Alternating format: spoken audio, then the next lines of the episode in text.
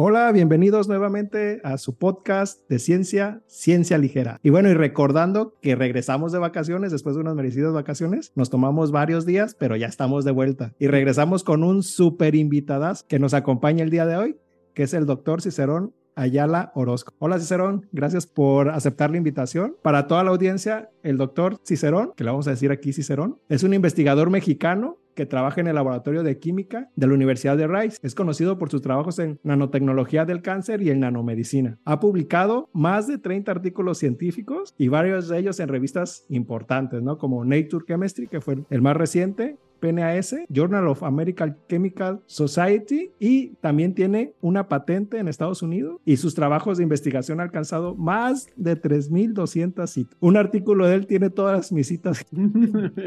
Un artículo de él tiene como 500 y tantas y yo apenas junto como 340, ¿no?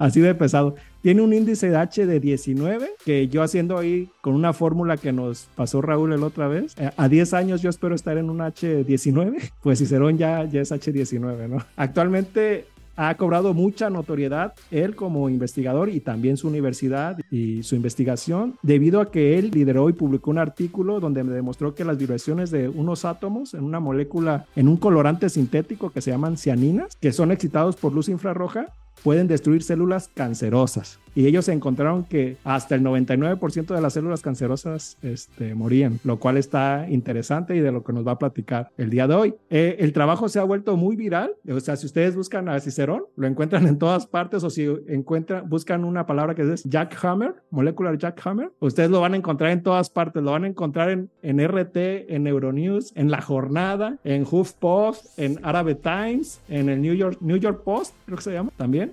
Y su investigación es trending número uno en la revista de Nature Chemistry, en donde ha publicado su trabajo con más de 1100 menciones. Y nada más para que se den una idea, el segundo lugar tiene 101 menciones. O sea, está súper. Este, y todo el mundo ahorita lo está entrevistando. Salió en Univision, en, lo entrevistaron en cadenas chinas, en, en, Australia, no sé, ahorita nos va a platicar Cicerón para que nos platique. Y ya para terminar, yo generalmente en, las, en los podcasts no, no decimos toda su, su background, pero ahora sí lo voy a decir porque él especialmente viene del pueblo donde yo vengo, de Lázaro Cárdenas, y donde coincidimos por ahí con, con mi hermano y con él en la preparatoria y en la secundaria. Bueno, él, este, coincidimos en el CECITEM 05 Guacamayas y bueno, les quiero mandar un saludo a la banda, que ahí nos comunicamos por el, por el chat. Y bueno, para que todo México y todo Michoacán y todo Lázaro Cárdenas esté orgulloso, les voy a contar. Cicerón es de Lázaro Cárdenas, estudió la primaria en la Ignacio López, en la Ignacio Flores Rayón, López Rayón, ¿verdad?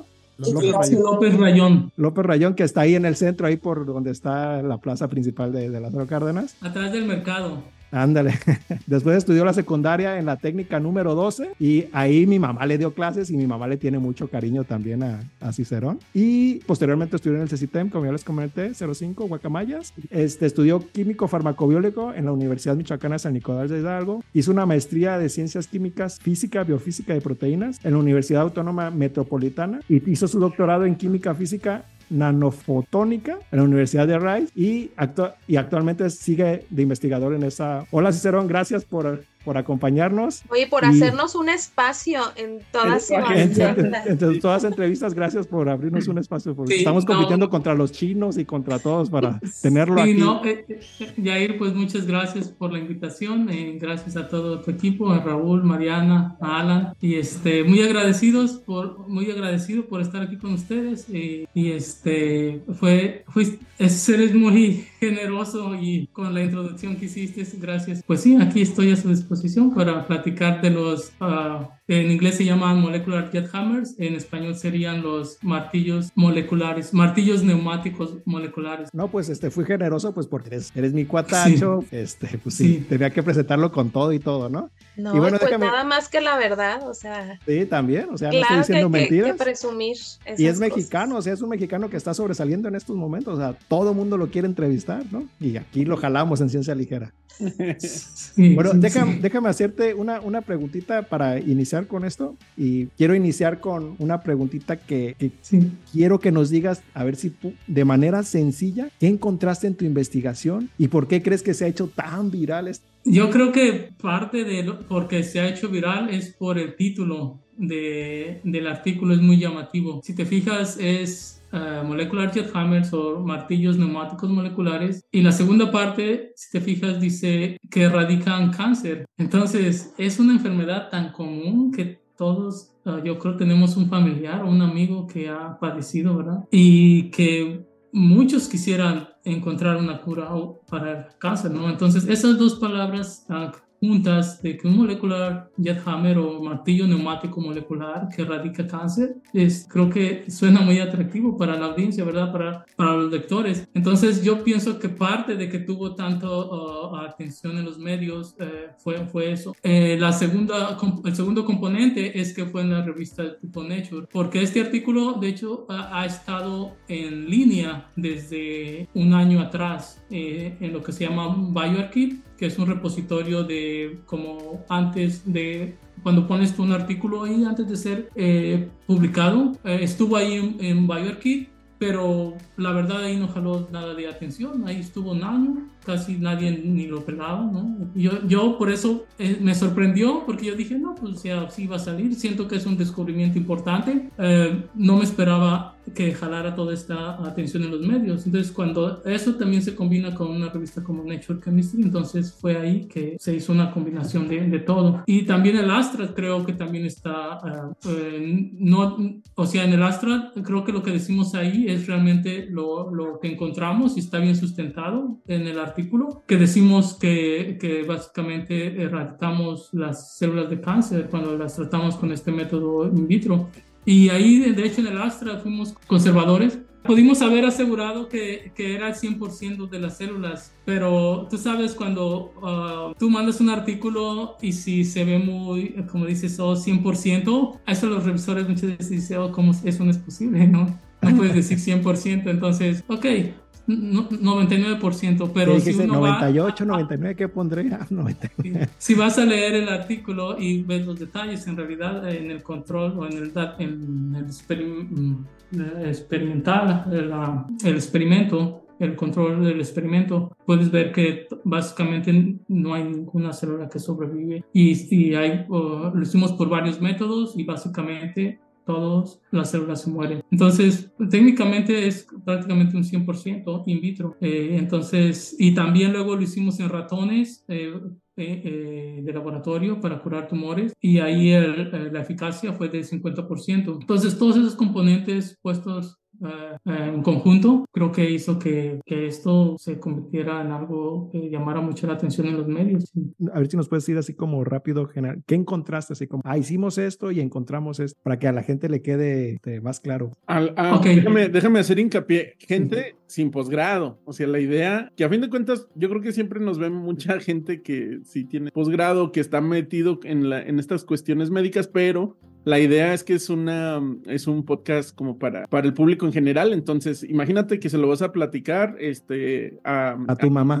ajá, a tu sí. mamá. Sí, bueno, a ver, ¿cómo lo puedo decir de forma tan lo más simple posible? Ah, eh, nosotros estamos rodeados, ¿verdad?, por lo que son moléculas, ¿no? Todos nuestro, lo que son las partes de nuestro cuerpo, al final todos son moléculas. Pero aquí lo, lo esencial o lo importante, bueno, estamos hablando de lo que es este martillo neumático a nivel molecular, es una molécula esencialmente. Es tan pequeñita, chiquitita, que uh, no sé, en la comunidad científica no se esperaría que tuviera estas propiedades de esta forma que estamos hablando. Entonces, aquí lo, lo, nuevo, la novedad es descubrir que esta molécula tiene esa propiedad como de respirar. Para decirlo en términos coloquiales, es como una molécula si estuviera respirando. Que como se, ve tu imagen ahí atrás. Sí, la imagen que ven ahí atrás es esencialmente la molécula está moviéndose. Y si se fijan, me voy a hacer a un lado, es como si estuviera respirando. Entonces es un comportamiento muy único que en realidad no, no creo no se había observado en moléculas de ese tamaño y ahí está el, el la, la, la, importancia de eso, haber observado ese comportamiento pero, pero aquí la molécula se estaba moviendo, si podemos decir que alrededor de una oscilación por segundo, tal vez. Pero estas oscilaciones en realidad son súper rápidas. Estamos hablando, voy a decir el número científico, pero sé que eso no hace sentido para incluso para nosotros. Es de 40 tri, trillones de oscilaciones por segundo. 40 trillones de oscilaciones por segundo. Es, es un número astronómico que incluso para nuestra mente es difícil imaginar qué tan rápido es eso. Ese es el, ese es el descubrimiento esencial aquí, que eso es tan rápido que cuando eso lo ponemos en el cáncer, eso destruye a las células del, cáncer. Con, se llaman, en, eh, nosotros las llamamos en términos científicos vibraciones. Pero bueno, en términos coloquiales, pues también nosotros hemos visto vibraciones, ¿verdad? En la vida común, como cuando vemos el típico ah, martillo neumático en la construcción, donde a ustedes han visto que se usa para destruir el concreto. Es el mismo principio, es, eh, es, un, es una máquina vibrando. Esas vibraciones tienen una fuerza mecánica que va destruyendo el concreto. Aquí es la misma idea. E, esta molécula es tan chiquitita, pero se mueve tan rápido que esas vibraciones ah, van destruyendo las células del cáncer. En este caso, no es el concreto, pero son las membranas de las células del cáncer, que sería lo equivalente a una, podríamos decir, a una capa de concreto, ¿verdad? Entonces, aquí no destruimos concreto, pero destruimos las, las, células del cáncer con, esta, con este método, con estas vibraciones moleculares. Bien, Sí, eh, bueno, pues eh, primero también en una introducción muy breve, muchas gracias, Cicerón, eh, muchas gracias por haber aceptado estar aquí con nosotros el día de hoy.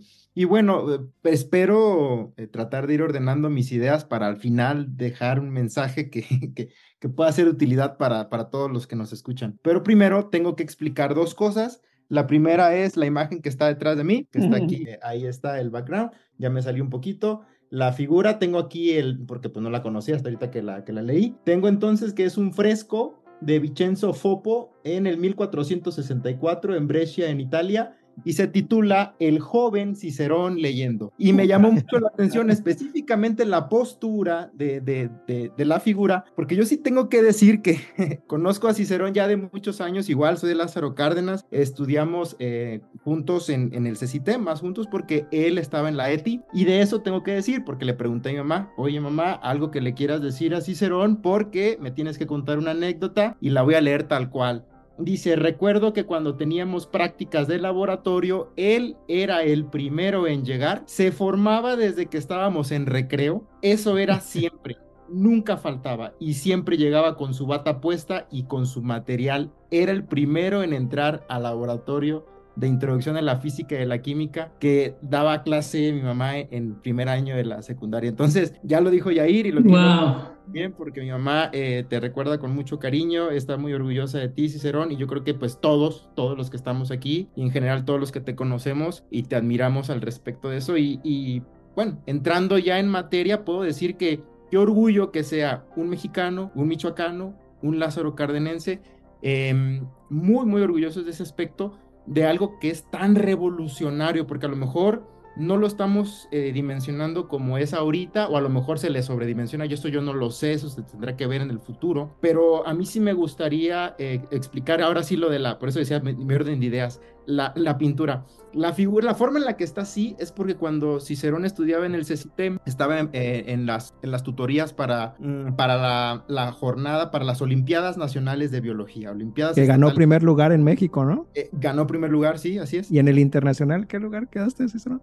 nacional, pero fue eh, fue para mí un gran, este, yo lo, sí lo sentí, un gran este, honor poder ir a, a representar a México ahí, en Bélgica, este año 2001. Este, Entonces, perdón que te interrumpa, si a nuestro gran invitado, pero tengo que decir porque si no se me ahoga la idea. esa, e, esa, postura, a mí me tocó compartir habitación con Cicerón, él dormía en una cama, yo dormía en otra cama. Nosotros acabábamos las tutorías en la Universidad Michoacana San Nicolás de Hidalgo para ir a la Olimpiada Estatal y a la Olimpiada Nacional con mi amiga Jessica eh, García, Jessica Leanet, que también le quiero mandar un saludo porque eh, también seguro estoy, eh, está orgullosa de Cicerón. Y terminábamos las clases y nos íbamos al cine, nos íbamos a la plaza, porque ahí era la moda, la plaza de Morelia. Y le decíamos, Cicerón, vamos. Y decía Cicerón, no, me quedo a leer. No, Cicerón, ¿cómo vamos? No, me quedo. Y entonces llegábamos del cine, llegábamos de la plaza y yo encontraba a Cicerón hincado sobre la, eh, sobre la alfombra leyendo el libro de biología celular de Gerald Carr en el colchón, en el colchón del, del hotel leyendo. Entonces, cuando vi esa pintura dije, yo no puedo dejar pasar esa anécdota que la tengo que contar, que esto ha sido siempre, o sea, eso es Cicerón, esa es la esencia de Cicerón, con completa eh, humildad de todos los puntos de vista que lo, ha llegado, eh, que lo ha llevado al punto en el que ahora se encuentra a nivel profesional, personal, porque también sabemos que tiene una muy bonita familia y que está rodeado de personas que lo quieren mucho. Entonces, tenía que decir eso. Y ahora sí, oh. para que pues venga una réplica de Cicerón, entrando en materia, a mí me gustaría preguntar, ¿cuándo y cómo es que surge la idea de decir, ¿por qué le voy a llamar martillo neumático molecular? Porque vi más o menos eso, el contexto en PubMed y ya tenía trabajos con, con, otras moléculas eh, fotodinámicas, fototérmicas, y aquí el gran reto era demostrar que el mecanismo de acción de este, de este martillo era diferente a lo fototérmico y a lo fotodinámico, que aquello causa eh, más bien un daño térmico y que a veces puede ser inhibido por scavengers de especies reactivas de oxígeno. Sé que estoy hablando muy técnico, pero lo tengo que decir. Y la diferencia aquí era pues que esto no se afecta por estos antioxidantes, digamos, ni por N-acetilcisteína ni por nada, eso ya lo hace original. Entonces, eh, esa era una de las preguntas, es cómo es que él soñando, un día estaba bañando y se acordó, a veces las ideas vienen muy bien por la mañana, seis y media de la mañana, cinco de la mañana, yo no sé, ¿Cuándo es que se le ocurrió que él iba a proponer que esa estrategia iba a, modificar la estructura de la membrana eh, celular? Y como él ya lo dijo, 4 por 10 a las 13 oscilaciones por segundo, eh, imaginemos esas oscilaciones por segundo, ni siquiera eh, la mente nos da para ello, y que eso lo diferenciaba de otro tipo de, de motor molecular que Cicerón ya había trabajado antes. Es decir, esta no es una investigación de suerte, como siempre lo decimos, como lo, pasó con las vacunas de RNA mensajero, Moderna, Pfizer y demás, que ganaron un premio Nobel. A mí me gustaría que, que Cicerón Chemi ganara un premio Nobel y su equipo también. ¿Por qué no? Porque a lo mejor puede ser a 10 a 15 años, yo no sé si esto funciona muy bien. Entonces, esa era mi pregunta. ¿Cómo es que surge? ¿Le cayó la manzana como Isaac Newton? ¿O iba con chicos? Yo no sé qué pasó. ¿Cómo? Ok, me puedo te puedo dar la, respuesta corta y la larga. ¿Cuál quieres? La, larga, échala. A ver, sí, porque eh, fue en realidad, este, bueno, y gracias, eh, la verdad, a Jair y Alan por la introducción de recordarme cosas que en realidad yo no me acordaba, como eso que dices de que yo me formaba ahí para entrar, ¿verdad? O que así me veía tu mamá, ¿verdad? A veces, a veces uno se ve de forma diferente a lo perciben las otras personas, ¿verdad? Uno se percibe diferente y y yo ni en cuenta. Entonces, muchas gracias por esos comentarios. Eh, sí, gracias. Y ahora, para explicarte de eso, de cómo salió la idea. Ah, estabas ahí hablando, comentabas de que fue un momento que en las mañanas uh, muchas de las ideas o, o, adiciones a esta idea, de hecho, pasaron así como dices, en la primera hora de la mañana. Cuando me levanto es cuando vienen las mejores ideas. Eh, para en, los proyectos porque no fue de que fue una sola idea a la vez, sino fue un conjunto de, descubrimientos que me fueron llevando a esto. Para empezar, pues como saben, eh, lo mencionó Jair, vine a estudiar el doctorado en, física de plasmones eh, para aplicados para tratamiento de cáncer. Este, y eso lo hacíamos en nanopartículas de oro. Las nanopartículas de oro son eh, estructuras muy chiquititas, son más grandes que las moléculas, pero digamos mucho más chiquititas que un, por ejemplo, que el diámetro de un cabello. Como por aquí lo anoté, pero un cabello, por ejemplo, tiene 800 mil nanómetros, para que se den una idea, de 800 mil a 100 mil nanómetros, un cabello. Entonces, cuando hablamos de nanopartículas, estamos hablando cosas que sean como de unos 100 nanómetros. Y cuando hablamos de moléculas es como de un nanómetro. Entonces, entre, digamos, hablar de cosas macroscópicas como un cabello, en el otro extremo están las moléculas y por ahí en medio, pero más hacia el lado de las moléculas están las nanoestructuras, ¿verdad? Entonces yo estudiaba eso en el doctorado, nanoestructuras de oro, eh, les llamamos nanopartículas de oro que sintetizábamos en el laboratorio y los inyectábamos en los ratones para tratar de curar cáncer con eso. Y, y, funciona de alguna manera ese método, es lo que hablaba Alan de la terapia fototermal.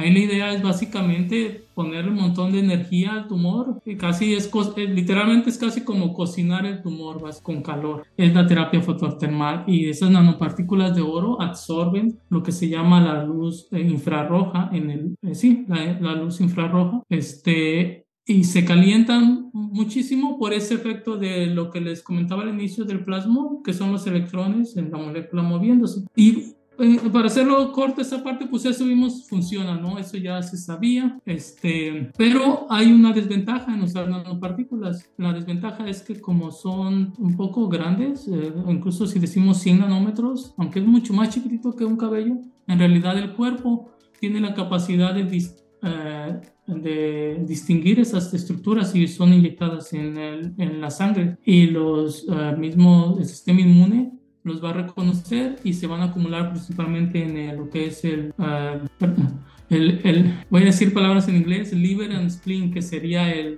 el hígado y el, y el vaso, ¿verdad? El spleen, hígado y vaso. Se acumulan ahí, entonces yo desde que hice esas investigaciones en mi doctorado eh, tenía en mente eso de que no me parecía que fuera una estrategia muy limpia eh, inyectar algo que sea nanopartículas de algo metálico, inorgánico, y que se acumule en el, en el hígado, en el vaso. Este, eh, ¿Por qué?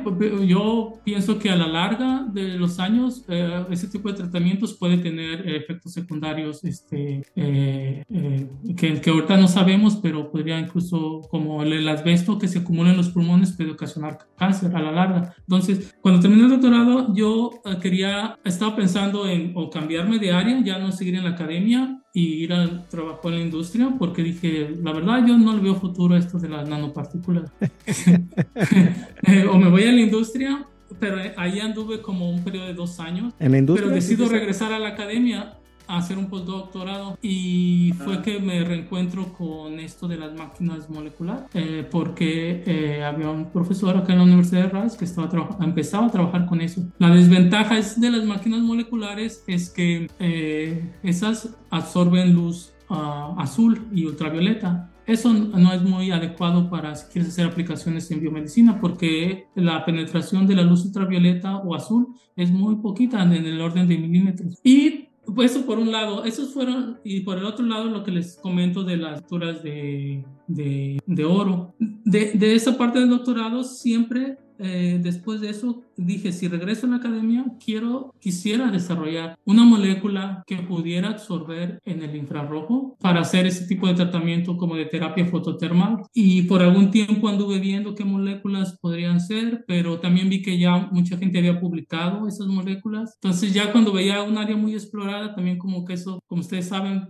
poco me desanimó de perseguir eso. Entonces dije, ok, están estas máquinas moleculares que hacen terapia mecánica, entonces me fui con este profesor, el profesor James Tour, a estudiar máquinas moleculares. Entonces ahí estuve como dos, tres años eh, trabajando con máquinas moleculares, que son unas moléculas que rotan, tienen un doble enlace y, y rotan las moléculas eh, más o menos eh, en el orden de mil rotaciones, un, perdón, 2 a 3 millones de rotaciones por segundo. Eh, perdón, ¿esos, son los que, ¿esos son los que encontró el Feringa? Sí, ese es el que les llaman taladros. exacto, taladros. Ese es el motor desarrollado por Feringa. Feringa nunca le llamó como un taladro. Ese fue un nombre dado por, eh, por el doctor uh, James Tour, que le llamaron el nombre de martillo neumático, ¿verdad? Esa sí es tu creación. O sea, tú, sí, sí, sí, sí. Lo, bautizaste, lo bautizaste, perdón, como martillo neumático molecular. Bueno, ahorita voy a llegar a ese punto, ahorita te, te, aclaro. Este, entonces tenía esa, esa, lo que yo hice básicamente fue en algún punto con conectar los puntos básicamente. Que por un lado teníamos eh, estos motores de Feringa que estaba estudiando, pero no podíamos usarlos en la clínica porque pasamos de hecho dos o tres años tratando de llevar los motores de Feringa a uso clínico en, para tratar tumores. Y tenemos por ahí, un, de hecho, un manuscrito escrito de eso, que en realidad nunca lo enviamos. Yo también no me sentía como, como muy uh, seguro de enviarlo porque los resultados era de que más o menos funcionaba, no era nada claro. Entonces llegó el momento en que yo dije, oh, estos motores de Feringa en realidad pues, pues, son en el azul y, no hay una forma para los químicos sintéticos en realidad cambiar como la, la absorción, el pico de absorción al infrarrojo donde yo los puedo usar, porque en realidad cuando tratan de hacer eso eh, se pierde esas propiedades eh, de, de,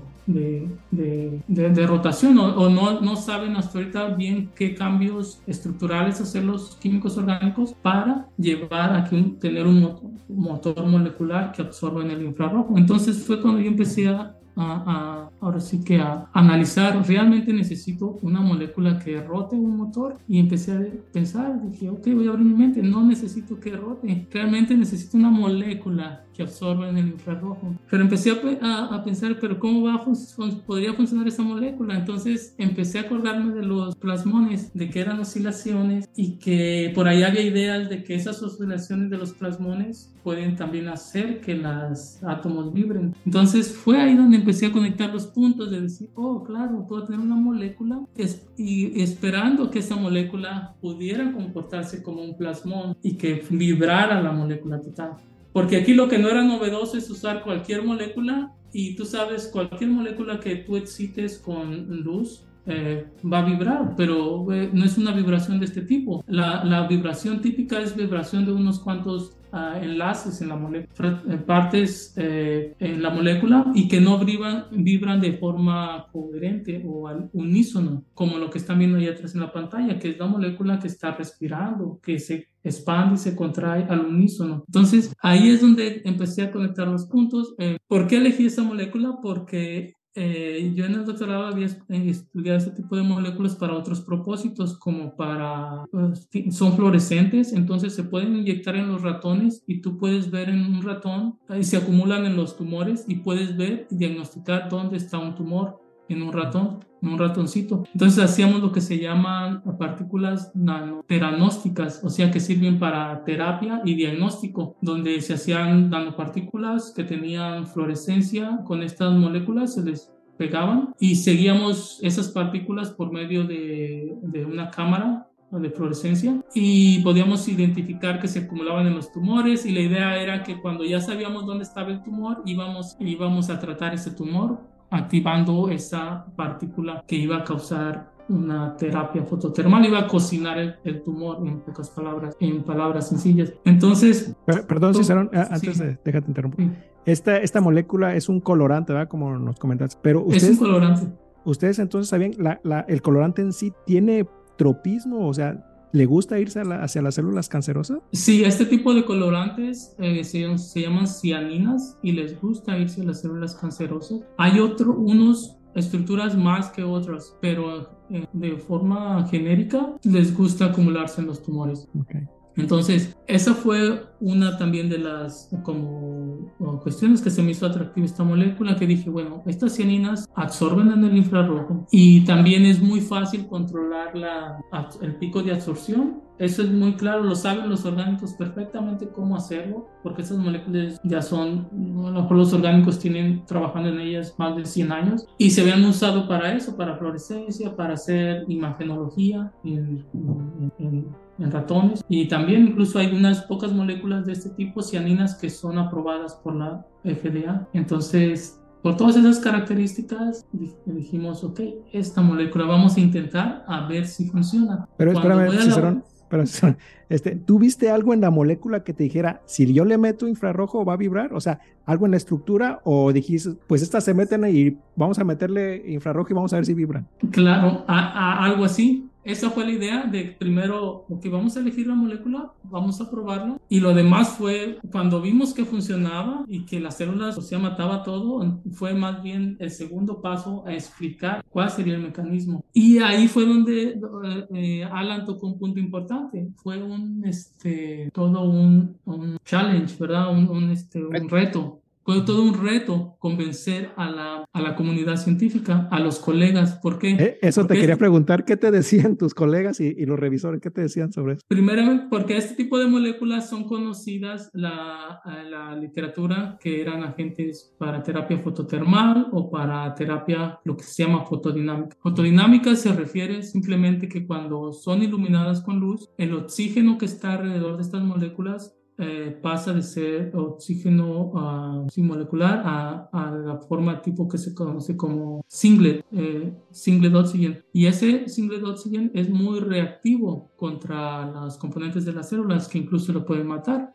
Eso es también bien sabido. Entonces, en, si ustedes van a la literatura a buscar cianinas y fototerapia con sus cianinas, ah, hasta hace unos pocos días, por, el artículo que acabamos de publicar, posiblemente el, 100% de los artículos van a decir que era terapia fototermal y fotodinámica. Entonces, cuando yo propongo esto de que, oh, no, puede ser mecánico también, solo que hay que demostrarlo. Este fue que todos los colegas dijeron, no, estás mal, estás mal y eh, eh, de hecho yo para ese entonces estaba trabajando para una startup, bueno, como, como, como, ¿cómo se llama? Contratista. Yo seguía trabajando en la universidad, pero también tenía un subcontrato, un contrato con una, una compañía, una startup de, esto de las máquinas moleculares. Entonces eh, a mí me dijeron, no, que no iba a funcionar, que estaba perdiendo mi tiempo, que casi me aseguraban que, que, después de dos, tres años nomás iba a ser una pérdida de tiempo, que casi me lo garantizaban, me, me, dijo, me dijo alguien, eh, así de directo. Y otros... Y ahora... El asesor, nada más que no quiso decir, el asesor. ¿Y ahora no, qué? No, no, fue, no era mi asesor.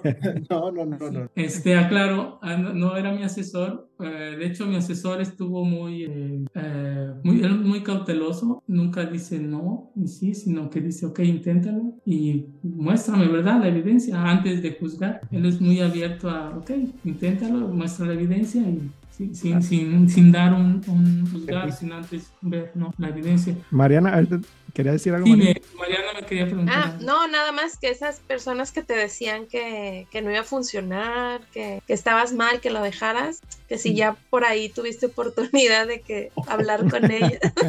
Fíjate que eh, este, tengo que ir a checar porque me han llegado muchos mensajes. Creo que la persona me escribió en el LinkedIn para reconectar, pero todavía no tengo chance de ir como a, pues, a comunicarme con él. Pero por ahí creo que me mandó un mensaje. En el sé que lo vas a perdonar hasta 70 veces 7 y al final voy a comentar algo de eso. sí, sí, no, para mí, o sea, es, este, no, significa, este, uh, o, sea, en, el momento sí se siente pues uno más, ¿no? De que, que, estás tratando de ir hacia adelante y eso como que te detiene porque, porque te desanima un poco, pero ya ahora que cosechas el fruto, pues la verdad... No era mexicano, ¿verdad? Ni latino, nomás. No, no, no, no, más para aclarar. Y, este, y, y, los colegas así de, del grupo, pues más amablemente, pero sí me decían, no, a ver, aquí está este artículo, y, sacaban el artículo de Christian Luke, aquí dice que, mira, ve que es fototermal o que es fotodinámico. Y cada artículo que presentaban, básicamente eh, lo desmenuzaba y decir, oh, pero fíjate, esto es por esto A, B, C, D, en realidad es diferente a lo que, a lo que estamos presentando aquí. Aquí lo de donde nos empezamos a agarrar para distinguir esto de que no era fototermal, no era fotodinámico, es el hecho de que estábamos usando unas concentraciones muy, muy por debajo de lo que se necesita para hacer algo fototermal o para hacer incluso algo fotodinámico.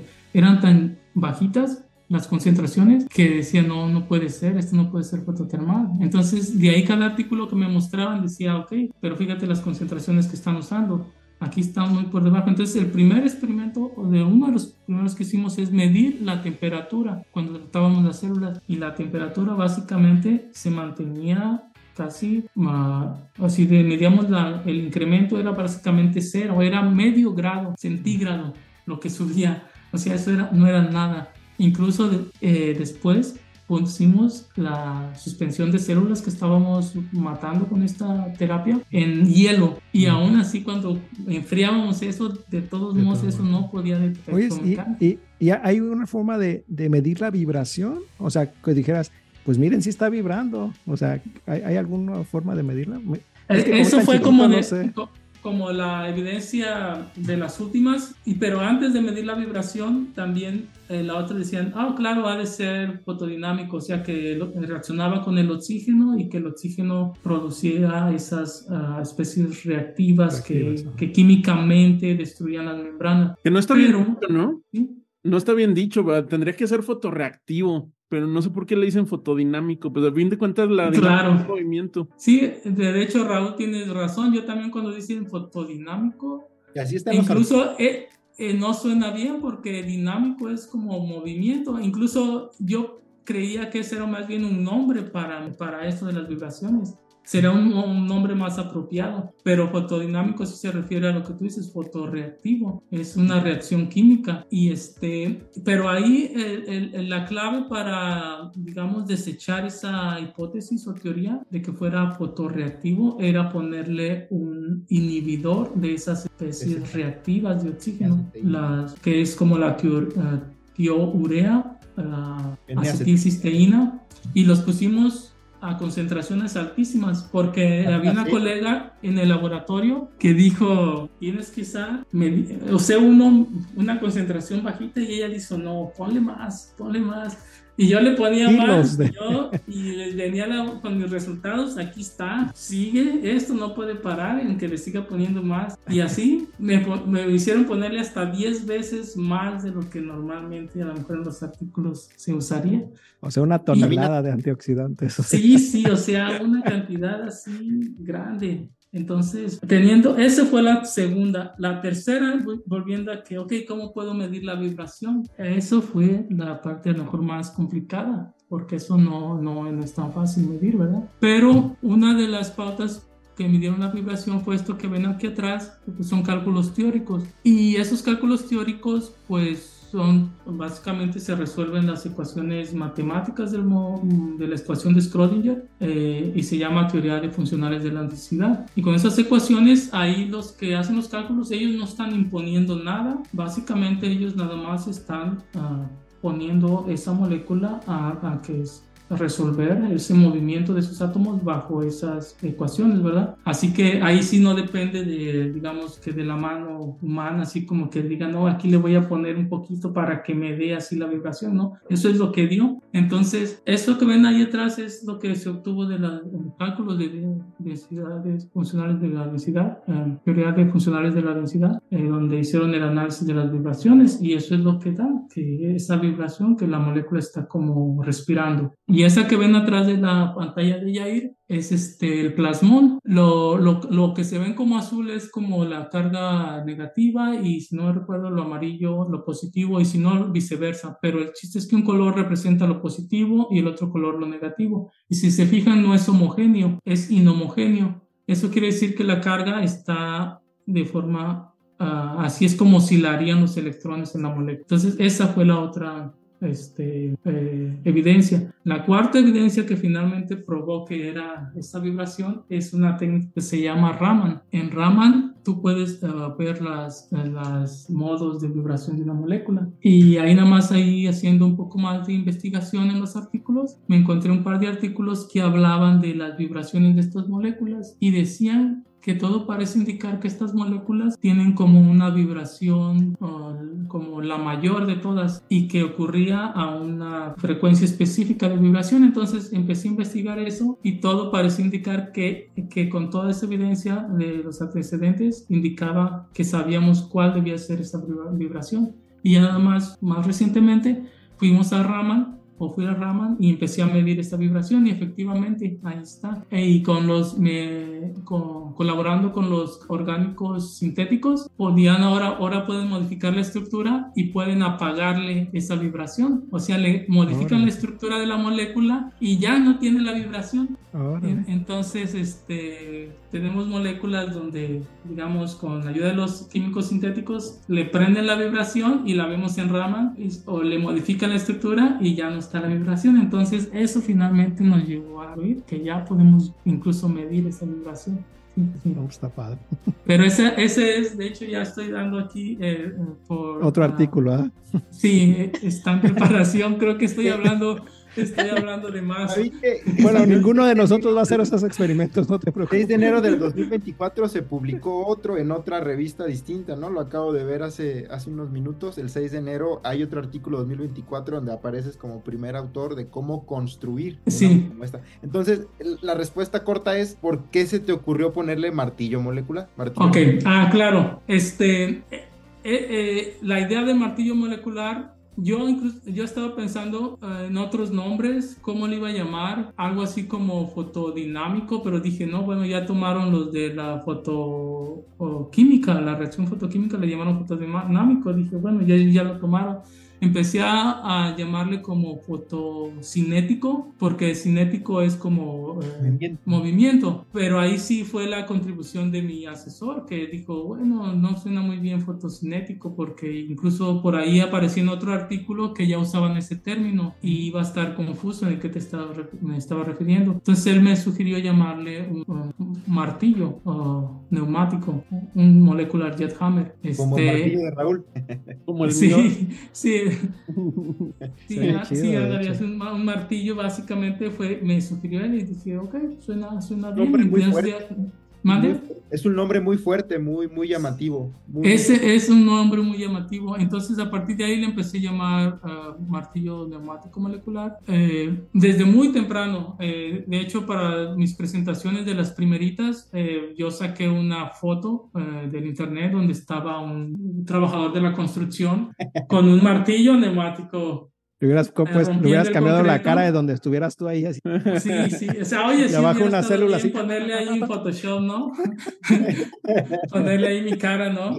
Y entonces, de, eh, siempre usaba esa imagen en la introducción, en todas las presentaciones, ponía a ese trabajador ahí con el roto martillo el martillo neumático, entonces era como muy llamativo de, qué estaba hablando, ¿no? Este, y de ahí se fue quedando, se fue quedando ese nombre hasta que escribimos el artículo. Ya fue mi contribución ponerle eso de que erradicaba. Yo siento que, que, que esa también fue la otra parte que es llamativa, que erradica las, células de cáncer. Yo creo que a lo mejor este Raúl trae algo de eso, de, de, lo de la erradicación. Yo nomás quería comentar que en la parte de lo del artículo vi que eran una línea celular de, de células de melanoma humano que se llama A375 sí. y que entró, acababa con el 100% de las células. E, eso sí fue lo que, lo que vi en el artículo. Sí, Sí, en el, en el abstract creo que me, pusimos 99% por obviamente un ser como conservador. Pero en otras partes del artículo se aparecía el 100 porque yo lo... sí, sí, eh, dentro del artículo, exacto, ya cuando uno va a leer los detalles ya es prácticamente 100%, o sea, todo completamente, nada sobrevive. Este,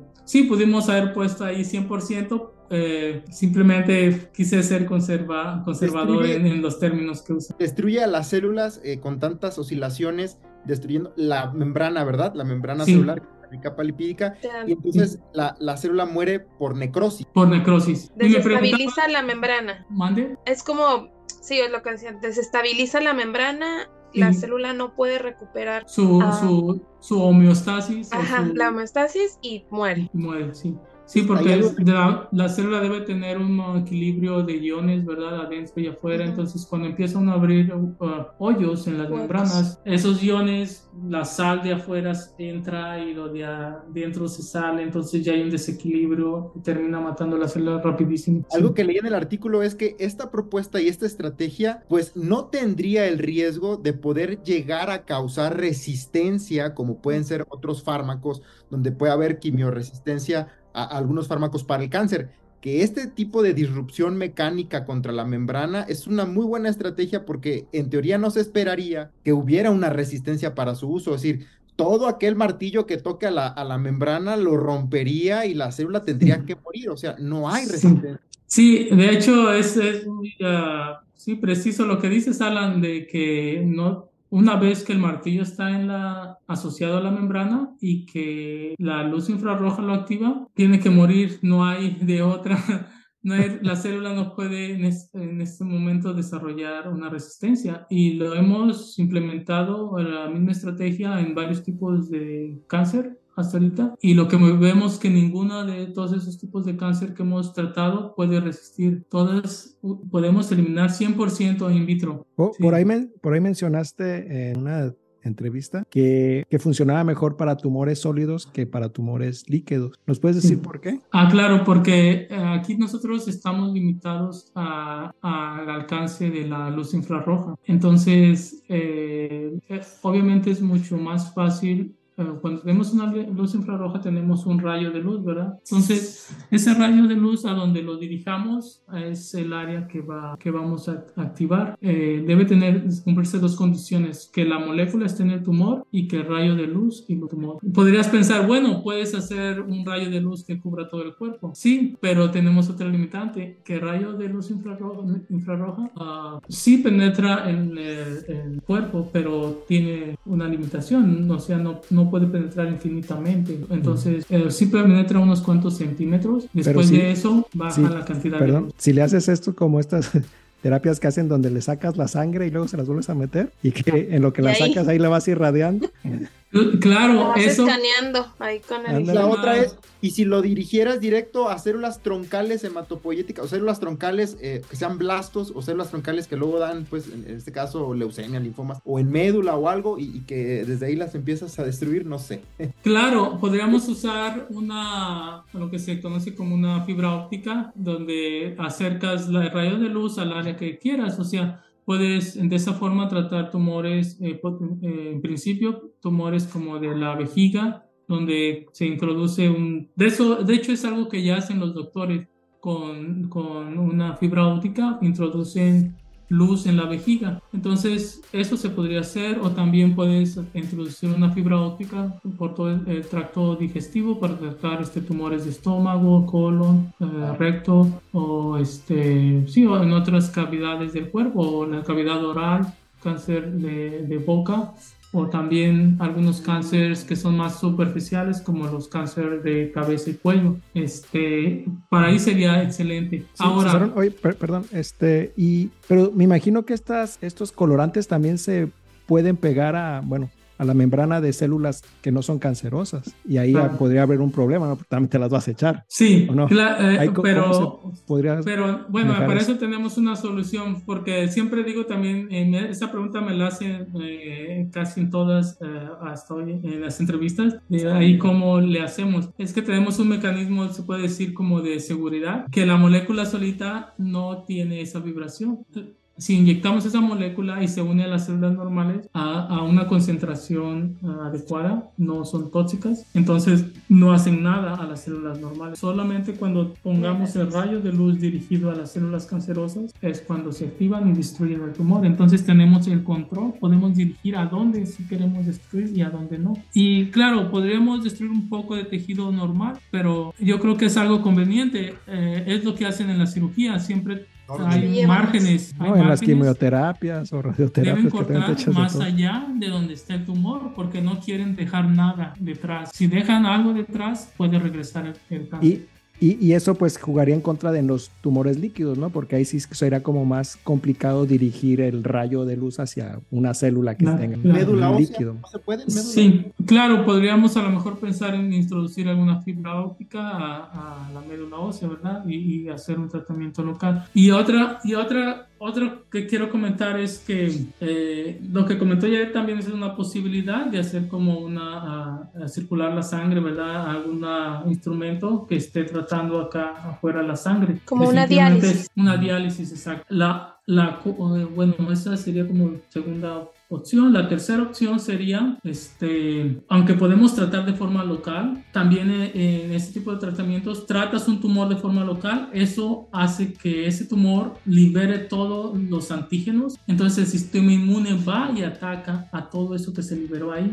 Entonces, así se entrena el sistema inmune para atacar ese tipo de tumores en específico y después ese sistema inmune puede ir a atacar a otros tumores en otras partes del cuerpo. Eso se llama el efecto ah, en inglés. Es a, a Scopal effect, no sé cómo se diga en español, es un efecto a- a- como a distancia. Tratas un tumor en una parte y ves y checas a ver si la- el sistema inmune aprende cómo a, a a luchar contra ese tumor y va y ataca a otro tumor en otra parte distinta, el cual tú no trataste. Simplemente el sistema ¿Tú, inmune Raúl, encarga hablar de eso? ¿De algo? de Este, eliminarlo. Que, que bueno, yo también le iba, le iba a comentar a Cicerón que, que tú les puedes decir, Bueno, pero ya les toca a otras personas hacer otra cosa, ¿no? Quieren que todo lo hagas tú.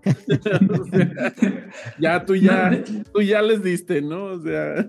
Fíjate que es, eh, es eh, que ahorita lo que yo veo que, se, que va a pasar es que como estas moléculas están tan disponibles al público o a los investigadores y que incluso muchos ya las usan, pero como lo usaban como terapia fototermal o fotodinámica, que toda esa comunidad que es muy grande eh, de, científica, la comunidad científica que los usa de esa forma, van a empezar a ver, o usarla a de esta forma como martillos neumáticos. Entonces, hacer citas para tu artículo, citas, citas, citas. Claro, van a ser van a ser citas, o sea, a lo mejor va a estar difícil también para mí ahora publicar, ¿verdad? Porque va a ser la competencia va a estar ah, fuerte, ¿no? Todos esos grupos que ya que incluso están más adelantados, siento en algunos aspectos que nosotros eh, en sus estudios como de terapia fototermal o fotodinámica, ya nomás tienen que darle el giro y usarlo ahora como con este otro concepto. Eh, pero bueno, nosotros, pues así es la ciencia, vamos a seguir también intentándolo. Sí. Mariana. Bueno, eh, yo quería ahorita que nos estabas platicando, eh, que estas moléculas también se pueden, digamos, insertar en membranas de células normales. Sí. ¿Tienen alguna duración en el cuerpo? ¿Las vamos desechando o vamos a tenerlas, este, digamos, a un largo Por siempre, ok. Sí, eso es muy buena pregunta porque, eh, este, como comentaba, los, ese era el problema principal que yo veía con las nanopartículas de oro y la terapia fototermal, que eso casi sabía que si se acumulaban ahí y, y, por mucho tiempo. Y por eso la idea de decir, oh, necesitamos una molécula orgánica pequeñita, un, como un colorante, que el cuerpo lo pueda este, procesar, lo puedan, las células lo puedan como digerir, entre comillas, y puedan eh, eh, eliminarse por la, por la orina, por ejemplo. Entonces, estos colorantes eh, son muy bien sabidos que, que, se eliminan por la orina. De hecho, es más bien a veces un problema en la comunidad de investigación en cianina. Tienen ese problema que se eliminan muy rápido que ahora tienen que ingeniárselas como para hacer formulaciones que se retengan un poco más en la circulación, en el cuerpo. Entonces, eh, sí, ahí no tenemos ese problema, pero de alguna forma se puede modificar la estructura químicamente para hacerlas un poco que sean más ah, retenidas, eh, un poco más de tiempo en el cuerpo. Más bien aquí queremos que se retengan un poco más y que se retengan en los tumores para poderlos tratar. Yo les diría que le pusieran eh, veneno del monstruo de Gila, como nos contaba Raúl en un episodio que va a salir, de liraglutide y semaglutide, eh, y buscaron y encontraron la forma de que semaglutide tuviera más tiempo de acción en el cuerpo con veneno del monstruo de Gil lograron hacer aplicaciones cada semana, por eso le pusieron también, bueno, son modificaciones químicas, ¿no? Sí, sí. Cicerón, ¿y, no pensaron en, en patentar esto? Aunque eso está patentado, de hecho fue lo primero en cuanto la idea, digamos, fue concebida rápido. O sea, ya está patentada, cuando se publicó en México ya estaba patentado, ya tenía patente. Sí, sí, sí, eh, rápido se escribió la, la, patente, se, se, escribe, se escribe primero una aplicación de patente, donde tú básicamente casi, casi es nada más la idea y a lo mejor un dato, puede ser un dato ahí experimental, así. Es la estrategia. En cuanto tienes la idea, metes la aplicación aunque no tengas los datos, aunque no estés seguro y tienes un año, durante ese año llega la fecha de conversión, ahora sí de patente, y en ese año ahora sí ya metes toda la evidencia que, te acumulaste. y ahora sí entra revisión y pasa por otro año más o menos de revisión, donde los, se puede decir como ah, los revisores eh, pueden hacerte, se llaman te dan la, se dice en inglés granting, ¿cómo se dice en español? Te dan los derechos, básicamente, mm. que se los, te autorizan, te autorizan la patente. Te autorizan, sí, te autorizan que, eh, y la patente, aquí la clave es que tiene como cláusulas, y básicamente luego te autorizan básicamente casi cláusula por cláusula. A veces no te dan todas, pero las que sí son, o sea, están sustentadas por tu trabajo, o sea, te las, te las dan, te las otorgan. Por ejemplo, te las otorgan. Ajá en uso de humanos, porque luego eso pasó, por ejemplo, en CRISPR-Cas9, que, que no se usó en humanos y, y, el otro ya quería también la patente. Este, ¿Está protegido para humanos? El otro la ganó, el otro la ganó ah. porque la, la, patente es para células eucariotas. ándale, ándale. no, no me sabía esa historia. A ver, si se que no te la vayan a ganar, por favor. Sí, para, tú paténtalo para procariontes, porque me imagino que también se puede usar para procariontes y para... Claro, e, esta patente se puso para, pensando en eso justamente, para bacterias y para células de cáncer. Eh, y también incluso se puso ahí para hongos, para virus, uh, hongos, virus, eh, células de cáncer. y si le ponías eucariotas, abarcabas a muchas, no se le podía poner eucariotas y procariotas. Claro, también está ahí eucariotas. Eh, porque así como lo ha habido y por haber en este mundo y en otros. En Harvard ya sabemos que así se las gastan. ¿Eh? Sí, sí así es como lo hacen. Lo tienen que hacer tan amplio como sea posible. ¿Y le pertenece a la Universidad de Rice esa, esa patente? Sí, le pertenece a la Universidad de Rice y a la compañía para la que yo era subcontratista. Los derechos son para la compañía y para... ¿Tú como persona qué es lo que tienes, obtienes como particularmente desde el punto de vista de la patente? O sea, tú sí tienes derechos sobre el nombre, derechos sobre... El nombre, nada más mi nombre, ahí digamos, pocas palabras, la fama. ellos, no, ellos monetario. Tienen el dinero y yo tengo la fama. Eso sí. Pero bueno, el uso, o sea, tú la puedes seguir premios de ciencia, ¿no? Puede ser candidato a premio, perdón, Mariana. Sí, puede ser sí el, uso yo puedo seguir usando, investigando. Lo que no puedo, eh, incluso, bueno, la patente es un derecho que tienen ellos para impedir que otros hagan negocio básicamente o les hagan competencia en el, en, en negocio, en vender un producto básicamente. Pero yo puedo seguir investigando, puedo seguir haciendo toda, tanta investigación como, como yo guste. Lo único que incluso, incluso alguien podría hacer negocio, pero en el momento en que los que tienen la patente digan, no, no puedes hacer negocios ya, ahí te paran y ya no puedes. No, pues que se, esperen 20 años o 10 años, ¿no? No me acuerdo cuánto duran. Oye, Cicero, te, te, quiero hacer una preguntita. A ver, este, ¿crees que esta investigación es, es, a ver, a ver, tú me dirás, ¿Crees que esta investigación tiene el potencial para ganar el Nobel? Lo, digo, lo digo por esta, o sea, Ben Feringa en el 2016 ganó el premio Nobel por sus taladros moleculares, ¿no? Que con, con mm. luz UV, que ya vimos que tiene esa desventaja que no penetra tanto. tu mecanismo penetra más, este, este funciona. En los artículos que habías checado, los de Feringa, algunos no funcionaban muy bien, sin decir que no funcionan los de Feringa. Sí. Pero o sea, como que es una versión mejorada de estos taladros que ahora son unos martillotes. Martillotes, sí. sí, este, fíjate que... ¿Crees que tenga esa posibilidad? Fíjate que eh, cuando estábamos planeando publicarlo, pues yo dije, bueno, es un descubrimiento, siento que es importante, eh, es, es, novedoso, es importante, pero, pero no pensaba como en esa dirección, pero de repente escuché, empecé a escuchar a colegas y colaboradores que decían, no, esto puede ser, como tú lo dijiste, premio Nobel, pero a, la vez sentía como que si estuvieran bromeando y lo tomaba como, como que solo estaban bromeando. Pues serías el tercer mexicano con Nobel, ¿eh? Serías el tercer mexicano. Y, y, así lo, y así lo, lo, lo, lo, en realidad, ok, obviamente han estado bromeando, pero, pero cuando veo que el artículo se publica y toda la atención que, que está teniendo, sí, a veces pues, o sea, yo no, no lo digo, no lo digo bromeando, o sea, lo digo por, yo, al menos yo por, o sea, comparando con el trabajo de Ben Feringa, que sí. que sí se obtuvo un premio Nobel y que el tuyo es como una versión mejorada, con otro principio totalmente diferente, pero sí, este, con este potencial, pues, con eso que encontraron del 99%, que parece como que es fácil de usar y que no solo podría funcionar para células cancerosas, sino para otro tipo de enfermedades, para eh, enfermedades bacterianas, por ejemplo, donde hay este, el problema de resistencia de los antibióticos. Entonces, o sea, no es solamente en cáncer, sino que es como un nuevo campo en la medicina que, que se va claro. Pues otro tratamiento efectivo, seguro y pues, o sea, muy, muy benéfico. Sí, uh, de hecho, sí coincido con todo lo, lo que, que, dicen. Este, exactamente así es como lo,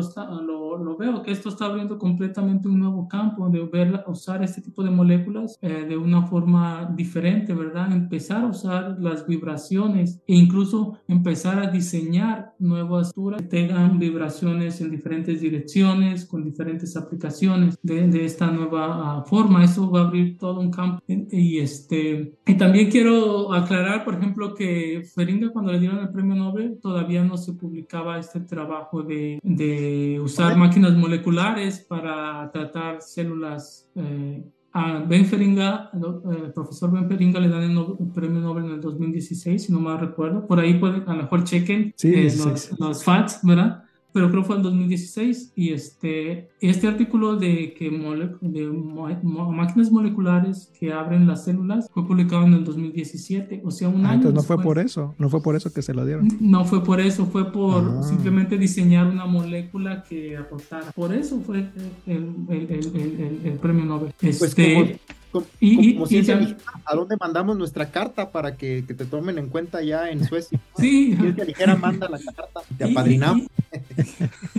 Es, la, es la Academia de Ciencias de la Universidad de Estocolmo. El de Química se da en la Universidad de Estocolmo y el de ah, Medicina se da en el, en el Carolina. Pero serías el segundo mexicano, el segundo mexicano en ganarlo en ciencias duras, ¿no? En, ciencias, químicas, bueno, sí, ¿verdad? Pero y, bueno, y aclarando, también quiero aclarar algo, me acordé de, de cuando el primer artículo de máquinas moleculares que abren membranas celulares es por un mexicano también. Ah, mira. Eh, se llama Víctor García. Él estudió el doctorado con el que es ahorita con el profesor que yo trabajo. Él estudió el doctorado y él publicó su artículo ahí. Eh, ellos lo publicaron en Nature 2017 y fue con los motores de Feringa. Este, y él ahorita es profesor en la Universidad de Luciana, profesor de química orgánica.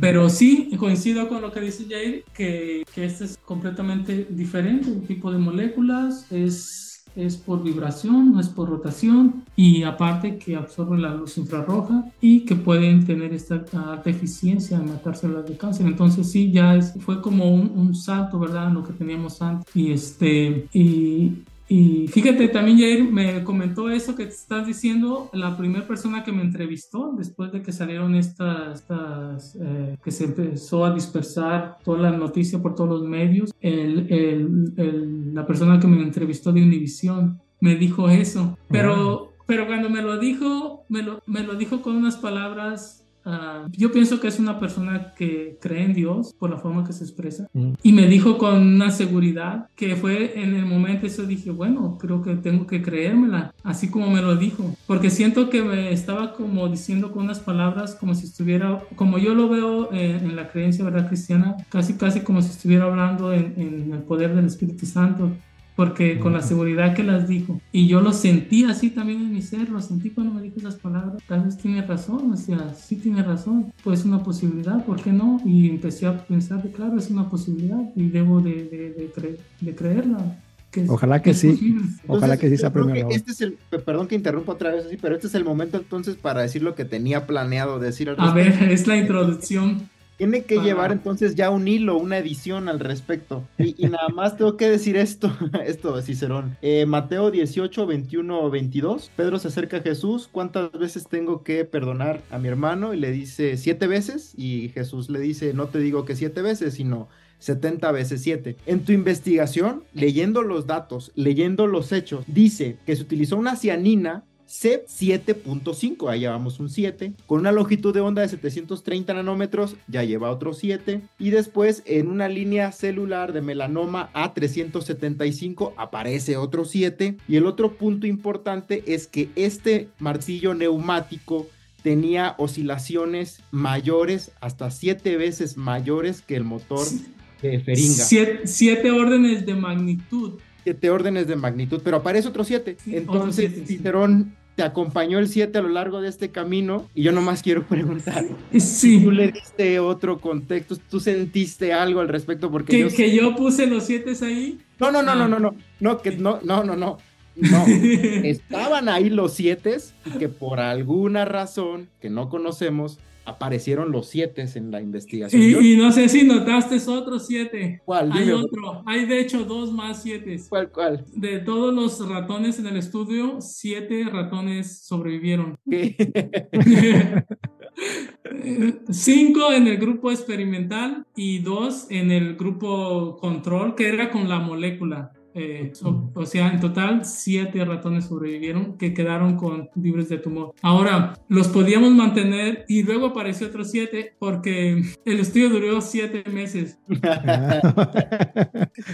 yo no sé, pero yo vi siete, si me acordé, si me acordé. En todos lados sí eh, aparecieron, pero el que fue así muy único fue ese de que las vibraciones del martillo neumático molecular son siete órdenes de magnitud más rápido que las rotaciones del motor de Feringa. Espero ser el único que te haya preguntado eso de todas las entrevistas que hayas asistido para sentirme original.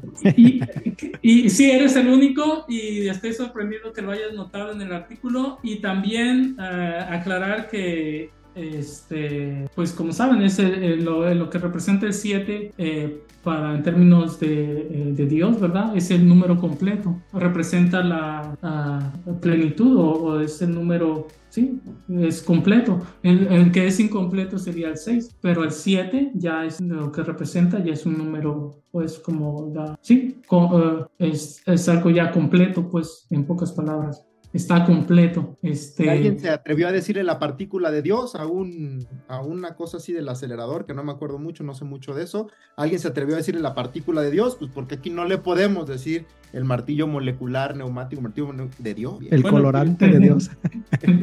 bueno, pero el, el, que descubrió, el que describió el bosón de Higgs, este que fue Higgs. Ah, mira él no le llamó, él no fue quien le llamó la No, no, no, alguien le puso el nombre, ¿no? Alguien, alguien se lo puso ahí. Eso, eso ya. Bueno, ya aquí igual Alan ya lo bautizó. Ya se, lo puso. Alguien más se lo puso. Alan Cárdenas con esto. Pasará la historia.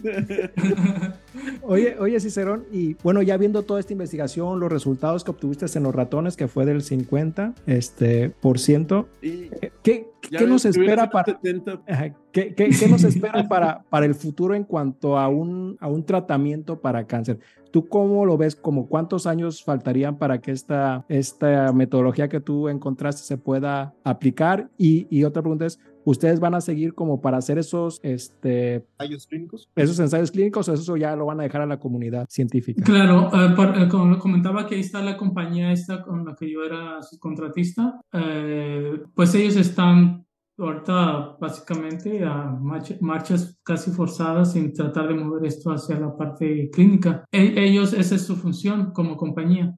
Yo no tengo nada que ver ya con la compañía, no es, digamos, ellos aparte, eh, pero también yo por mi parte, pues eh, pienso continuar las, haciendo más pruebas en ratones, que son estudios preclínicos. Y y este, pero ya sí, llevarlo a la etapa final va a ser más bien en función de, de, la compañía, aunque también yo aquí como trabajo en el centro médico hay muchos hospitales, seguramente va a haber muchos hospitales que estén interesados en usar esto y hacer estudios también clínicos, seguramente aquí en el centro médico. Este, y, y en cuestiones de eh, tiempo, ¿tú cómo, cómo, lo ves? Dado que pareciera que el infrarrojo es muy seguro, lo usamos en los controles remotos y dado que esta molécula es aprobada por la FDA, este, no tiene efectos secundarios, eh, se, se, libera, este, nos liberamos de él muy fácilmente. ¿Tú cómo lo ves? ¿Cuánto tiempo le ves? Claro, esa es una muy buena pregunta porque normalmente, eh, no sé si sepan, pero una nueva molécula para ser aprobado por la FDA, un nuevo medicamento puede tomar unos 12, 15 años en todo el proceso de, de la aprobación, desde los estudios de ratón, este, después siguen los estudios clínicos de toxicidad, este, después también de eficacia en humanos, todo ese proceso de hasta unos 15 años, hasta más. Yo veo, ah, conozco compañías que pueden tener ya hasta 20 años tratando de llevarlo a la clínica y no lo han logrado. Este, pero aquí la gran ventaja es que las cianinas son este, eh, colorantes ah, o un grupo de moléculas, algunos de ellas ya son aprobados por la FDA, entonces eso podría cortar el, el camino para llevarlos a su uso clínico. Este, las, eh, perdón, la, la cianina 7.5 y las 5 que usaste, ¿están aprobadas por la FDA o esas? Porque vi que, eh, por ejemplo, la 7 no funciona muy bien, pero la 7.5 sí. sí. ¿Esa está aprobada por la FDA? Eh, es una esa que está atrás de ti es la 7.5 y lo que está aprobado por la FDA si aquí, si le ves esta como su bracito, es esta, el brazo es esta parte de la molécula que va hacia abajo. Lo que está aprobado por la FDA es algo que tiene aquí, en vez de tener oxígeno y nitrógeno aquí, tiene como un grupo sulfonato y tiene uno de este lado y tiene otro del, del otro lado el que está atrás de ti, ahí, esta parte. Entonces tiene dos grupos sulfonatos, esa se llama ICG y esa está aprobada para la FDA. Entonces, son diferencias estructurales eh, no muy, digamos, mayores.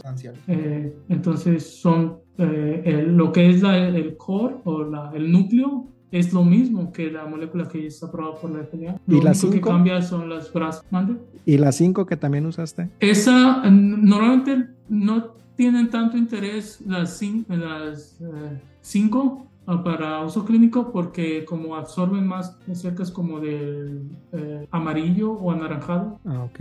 Las que en realidad han empujado así uso clínico son las que están en el infrarrojo, como en las 7.5. Ok. Yo una pregunta Sí. con respecto a la línea celular de melanoma.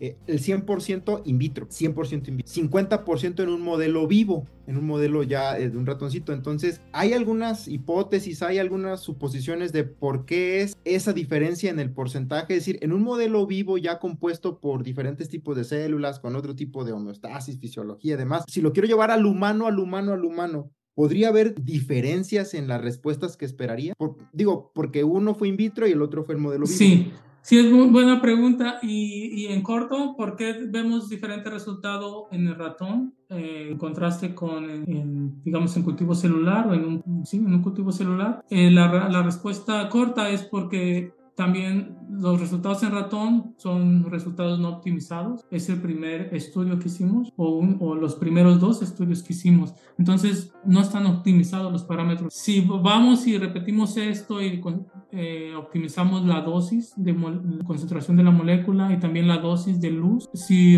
al, grado de que encontramos los parámetros perfectos para eliminar también el 100% de los tumores. En, principio debe ser posible. Ahora, si hablamos en términos de humanos, ahí puede ser más complicado porque en humanos no tenemos un tumor así chiquitito, tenemos, pueden tener eh, tumores de centímetros. Entonces ahí la limitación va a ser qué tan profundo puede llegar la luz infrarroja. Este, ahí puede ser la limitación. Pero podría, por ejemplo, hacerse una cirugía donde vas, este, donde remueves un poco y ya después sobre lo que queda. Claro, le... es, esa es exactamente la, la idea de, de, a lo mejor remover y lo que quede, limpiarlo con el molecular, el, el hammer, el martillo neumático. Sí, no, pues este, yo, yo las preguntas que tenía, pues ya las has ido contestando, ¿no? A lo largo de la, a lo largo de nuestra plática, porque era, era esto mismo que te preguntaba Yair sobre cuánto, cuánto tiempo se llevaba. Eh, para una persona que está enferma, eh, pensar que dentro de su vida va a haber esto aplicado, este, pues igual y es un poquito, eh, igual y hay que decirle que mejor no, no espere que esto vaya a establecerse así 100% rápidamente, ¿no? Porque la ciencia se mueve lento. Sí, claro. Fíjate que es muy buen punto el que, el que tocas, Raúl, y eh, también es una oportunidad, que bueno que lo recuerdas, también para hablar de esto, porque nos han contactado muchas personas, nos llegan emails de personas que están padeciendo la enfermedad ahorita o un familiar y nos contactan para, para decirnos que están dispuestos para inscribirse a un, un, ensayo clínico. Básicamente casi que nos dicen dónde firmo, ¿eh? yo participo, yo quiero someterme a un ensayo clínico. Y, y sí, esa es nuestra respuesta, lo que dice, que tenemos que ser francos, también no dar falsas esperanzas de decir, oh, sí, esto es la gran panacea ya está aquí lista para curar todo el cáncer. No tenemos que ser realistas. Y les aclaramos que esto está en fase experimental todavía en ratones y como mencionaba, puede llevar varios años, tal vez una década. Sin embargo, también aclaramos, siendo realistas, que la molécula esta, como este tipo de moléculas, algunas son aprobadas por la FDA. Eso puede ser que nos permita acortar el tiempo y tal vez no decir que vaya a ser 10 años, pero puede ser realista tal vez unos 5 años para iniciar las, las fases de los ensayos clínicos en humanos, ¿verdad? No, no, no ya la aprobación por la FDA, pero el permiso de la FDA para hacer ensayos en humanos. Este, Mariana, ¿quieres decir? Sí. Bueno, eh, eh, ligado a lo que nos estás platicando, eh, que quizá, o bueno, la, mi pregunta es si el, la importancia de la patología que potencial a curar, o sea, podría también ser un factor, digamos, acelerador para otorgar permisos, es decir, eh, lo vimos en las vacunas, ¿no? De COVID, que dijeron, bueno, o sea, no vamos a tomar el tiempo, este, digamos, eh, protocolario que se llevaría la autorización de una vacuna por la urgencia que se requiere su, su, su uso. Entonces, eh, ¿tú crees que también el hecho de que pueda combatir una, una enfermedad pues mundial y de una gran importancia eh, pudiera ser como ahí un factor. Sí, sí, este, Mónica, de hecho yo creo que ese es un buen punto porque eh, hay algunos tipos de cáncer muy especiales como el de cerebro, glioblastoma, que en ese caso básicamente eh, como el, el, ¿cómo se llama? El, la cantidad de pacientes, porcentaje que mueren a tener esta enfermedad es muy alto. Creo que el, el porcentaje de sobrevivencia a 5 años es como 12% para glioblastoma. Entonces es tan bajo que está justificado usar este tipo de tratamientos como de emergencia, de hacer su uso y también los pacientes están dispuestos a someterse a este tipo de tratamientos porque saben que no tienen otra opción en este tipo de cánceres, como también lo es el de, el de páncreas. El de páncreas, que es muy... Muy agresivo. Y justamente hacia allá nos estamos moviendo ahorita. Empezamos apenas esta semana a estudiar ahora con un grupo que trabaja en cáncer de páncreas. Sí. Habías este, trabajado cáncer de páncreas antes, ¿verdad? Sí, eh, justamente con el mismo profesor eh, y ahora nos estamos eh, regresando a, colaborar con él para otra vez, ahora intentar con este tipo de moléculas, martillos neumáticos moleculares para tratar cáncer de páncreas. Cicerón, este, una pregunta un poquito personal. Este, si a ti te ofrecieran trabajo en México, ¿te vendrías a, a México a trabajar? Fíjate que esa, esa pregunta, si me la hubieras hecho hace como uh, cinco años, eh, yo estaba deseando regresarme a México, tocando puertas. Este, incluso lo llegué a comentar en nuestro grupo de, redes sociales, de WhatsApp, eh, que por ahí andaba buscando ya oportunidades. Y este, pero no lo tomen mal, no es por, por lo de este resultados de esta investigación, pero de un momento o recientemente me doy cuenta que, que en realidad en vez de estar aumentando las oportunidades, he visto que han disminuido el número de, de oportunidades o, que se han abierto para nuevos, nuevas plazas de investigadores. Entonces, de los últimos cinco años he visto como que esa posibilidad se ha ido cerrando, cerrando, cerrando. Entonces, Pero imagínate que, que, que Elena Álvarez Bulla esté escuchando este, este podcast, que no creo, y que diga, me tengo que traer a este joven investigador mexicano a México, a la UNAM, ¿te vendrías o dirías, la investigación que estoy haciendo allá me hace quedarme allá, Rice? ¿Qué harías? Bueno, es una, eh, creo que ahorita es una, una pregunta difícil de responder. Eh, siento que lo pensaría porque siempre he querido regresarme a México, siempre, siempre he querido estar en México y, regresar allá. Este, puede ser que de aquí a un año, dos años también, yo ahorita soy investigador, no soy profesor. Este, si, si, abriera, si abriera una oportunidad aquí como profesor, siento que eso sentaría uh, las bases como para ya pensar en quedarme mucho más tiempo. Pero si, si sigo así solo como investigador y si tuviera alguna oportunidad en México, pues claro que, que lo pensaría con más seriedad. Yo creo que esta investigación te va a abrir este, las puertas y si nos están escuchando en Rice o allá en Estados Unidos, si nos están escuchando acá en las Bares Huellas, pues ya contrátenlo, ya, o sea, ¿qué, qué esperan? Un, próximo premio Nobel.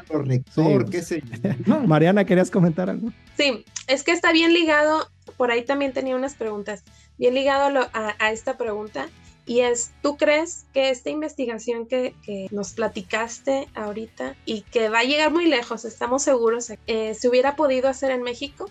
Que se hubiera podido hacer en México, sí, sí se hubiera podido hacer con los, eh, digamos, uh, instrumentos que, que, se usaron. Hay lugares en México donde se pudiera haber hecho, pero así como aquí hubo muchos colegas que, que a lo mejor no estaban, uh, coincidían en que esto fuera el mecanismo de acción. Casi estoy seguro lo mismo hubiera posiblemente pasado en México, ¿no? O en cualquier otro lugar que se estuviera. Entonces, creo que fue crítico que al menos eh, eh, el profesor, eh, el asesor, pues, o, el, lo que se llama el investigador principal o profesor del grupo, se mantuvo cauteloso y antes de criticar o desechar la idea, siempre estuvo abierto de que, ok, hay que ver la evidencia antes de, de juzgar y desechar la idea. Entonces, yo siento que eso es muy, muy importante.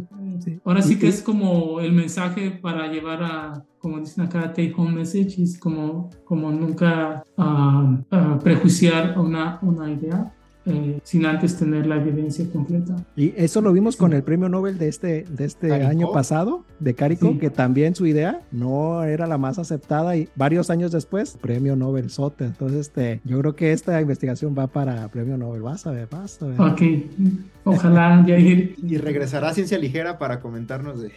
no, vamos a transmitir en vivo en Ciencia Ligera cuando le estén dando el premio. Sí, va a ser, la primera entrevista se la vamos a hacer nosotros. Por ejemplo, pero, pero se ha visto mucho...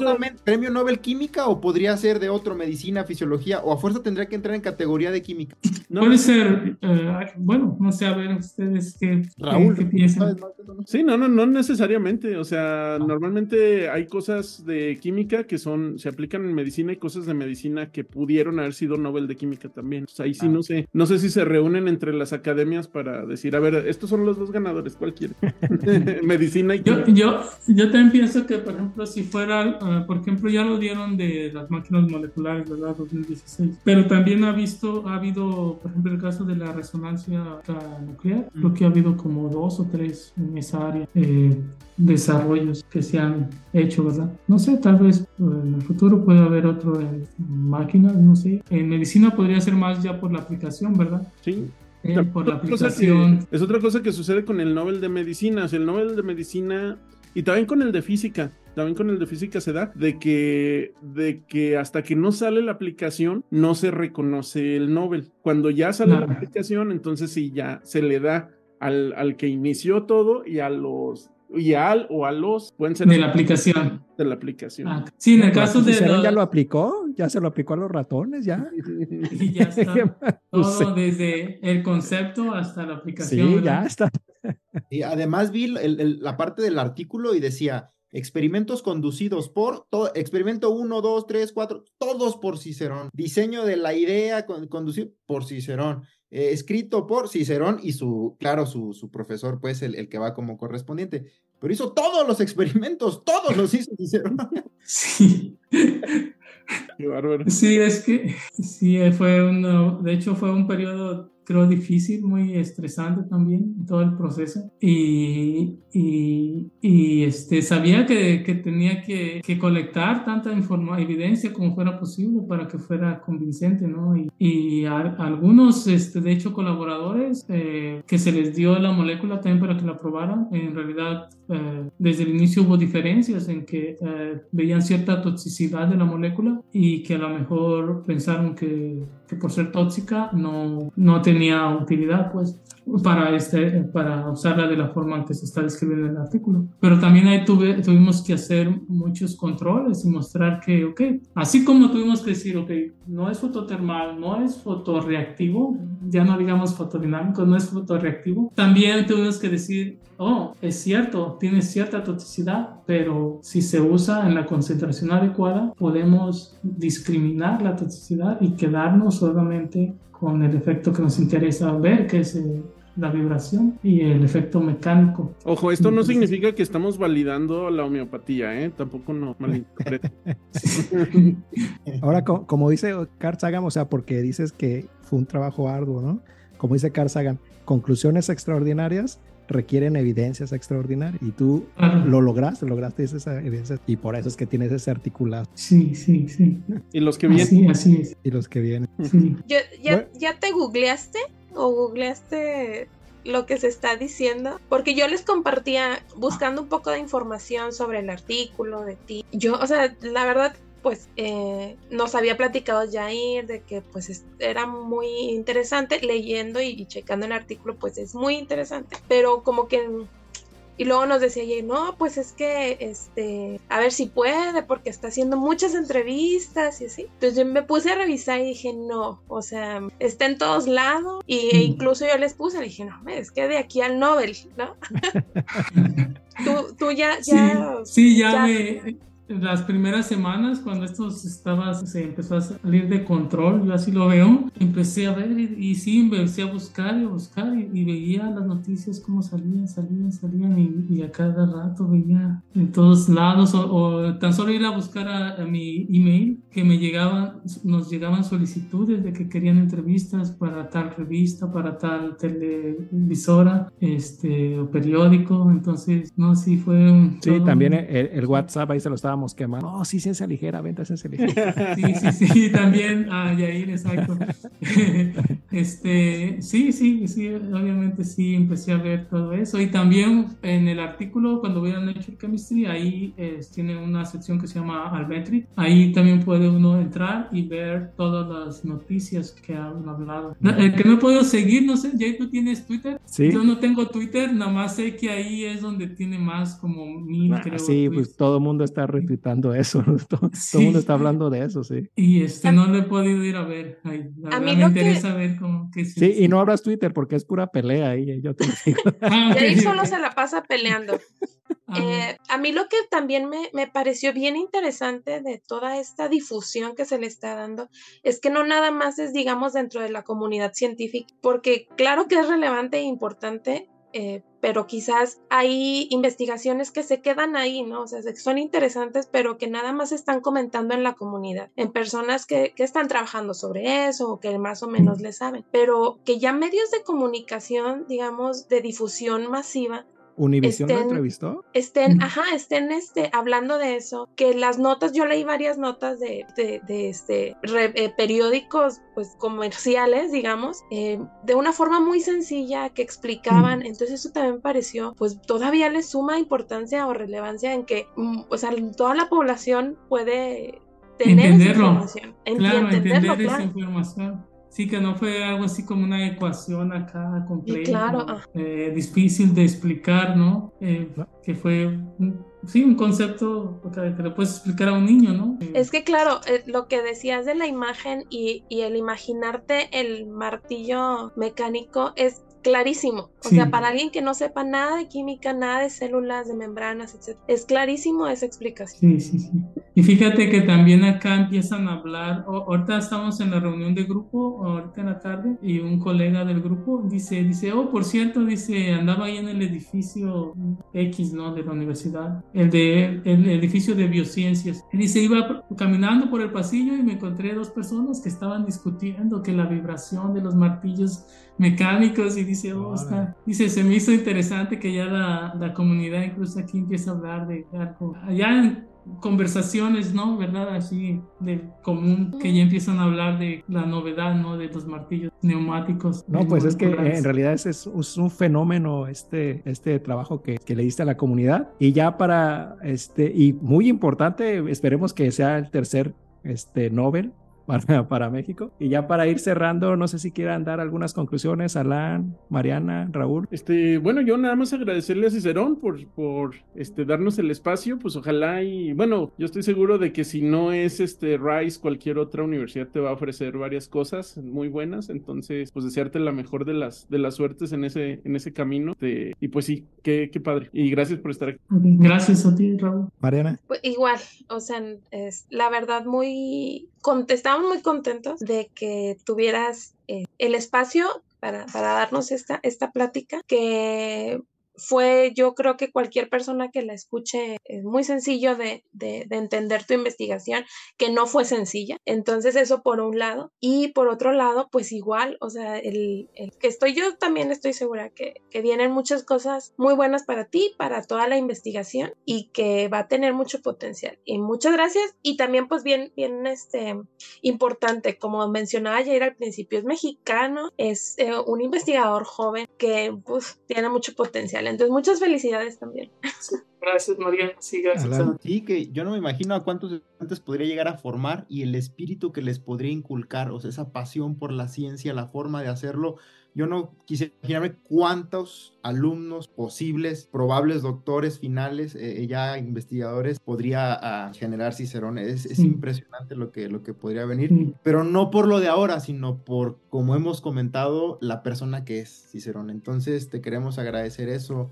Eh, sabemos también que hay personas que están muy cerca de ti, que es tu familia eh, y en quien personalmente crees, que, que te mantienen sobre la tierra y, que estás eh, sobre hombros también de personas que han sido grandes y que eso te ayuda también a ti a, siempre guardar esa humildad. Te conocemos desde hace mucho tiempo y, yo estoy... Eh, pues, muy agradecido de que nos hayas compartido parte de tu historia. Eh, muchos saludos a tu familia también, a tu familia de, allá, a Yasmín, eh, a tu familia de acá, de Michoacán, también muchos saludos. Muchas gracias, Cicerón.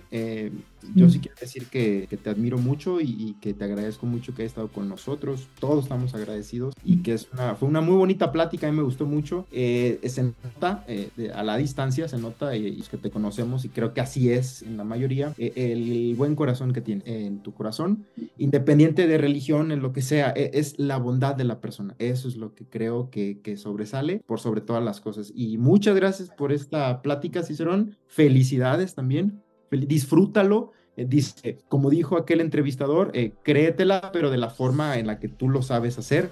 Eh, que es que, que, esto que tienes en, en, el cerebro, en el ingenio eh, de esta brillante idea, eh, va a permear a lo largo de, de, yo creo que de muchos años y que también des la oportunidad de que alumnos que se quieran acercar a ti, les dejes esa semilla como, como seguro ya lo has hecho con otros alumnos. Entonces, muchas gracias, Cicerón. No, gracias a ti, Alan, y, y gracias por todas esas palabras, este, y quiera Dios que así sea, ¿no? Todo eso, lo que dicen, este, esperemos en Dios que que así sea y, este y yo también aquí la verdad disfruté mucho. Siento que el tiempo se fue este volando no lo sentí. Y este y aquí pudiéramos estar horas verdad siguiendo platicando y platicando del tema y este muy agradecido con ustedes. Gracias. Gracias César. Yo también nada más quiero agregar que te quiero dar las gracias por por aceptar este venir a platicar acá con Ciencia Ligera y felicitarte por tu trabajo. Yo cuando lo leí dije no esta cosa sí está muy interesante no y ya cuando como dice Mariana ves el Google y que todo el mundo está hablando este me da mucha alegría porque te conozco personalmente y porque eres de Lázaro Cárdenas de Michoacán, pues nos llenas de orgullo a todos los michoacanos y a todos los mexicanos. Y, pues muchas gracias, Cicerón. Y bueno, a todos los que nos escuchan, eh, les quiero decir que nos sigan en las redes sociales, arroba ciencia-ligera, en la mayoría de las redes sociales, y en Facebook es Ciencia Ligera. Y estoy seguro que con este, con este episodio vamos a subir ahora sí los suscriptores y el rating, porque tenemos, tenemos, tenemos el trending topic en el mundo en ciencia ahorita, es Cicerón, y lo tenemos aquí en Ciencia Ligera. ¿eh? Así es que, órale, suscríbanse y síganos y recomiéndonos con todos sus cuates. Bueno, hasta luego, gracias Cicerón, gracias por todo. Sí, gracias a ti, eh, Jair, gracias y buenas noches. Buenas.